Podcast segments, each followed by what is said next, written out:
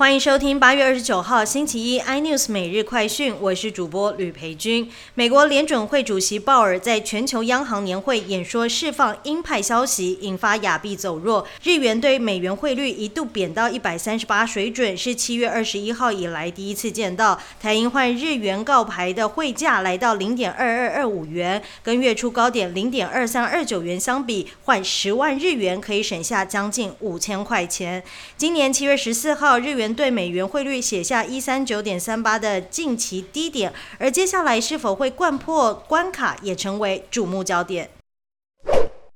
美国民主党籍参议员华伦接受 CNN 访问时，坦言自己非常担心 Fed 鹰派升息策略会将美国经济推向衰退。华伦说，鲍尔所说的一些痛苦，代表着人们将失业、小企业倒闭，因为利息上升意味着资金成本上升，调高利率没有任何作用。鲍尔能使用的工具当中，没有任何东西能直接处理这些问题。而鲍尔本人在国会听证会上也承认了。这点。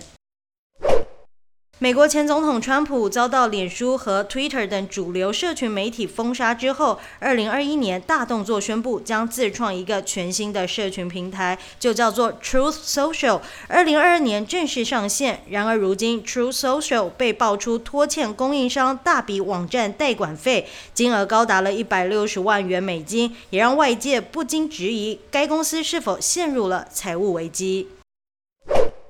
乌俄战争开打超过一百八十五天，各国接连针对俄罗斯寄出制裁。欧盟外长也即将召开会议，讨论批准暂停欧盟与莫斯科政府签署的签证便利协议，限制发放旅行许可证数量。另外，美国戴尔科技公司也跟着撤离俄罗斯，八月中旬已经关闭在俄罗斯的办公室，停止当地所有业务。更多新闻内容，请锁定有线电视四八八八 MOD 五零四三立财经台 iNews，或上 YouTube 搜寻三立 iNews。感谢台湾最大 Podcast 公司声浪技术支持。您也可以在 Google、Apple、Spotify、KKBox 收听最新的 iNews 每日快讯。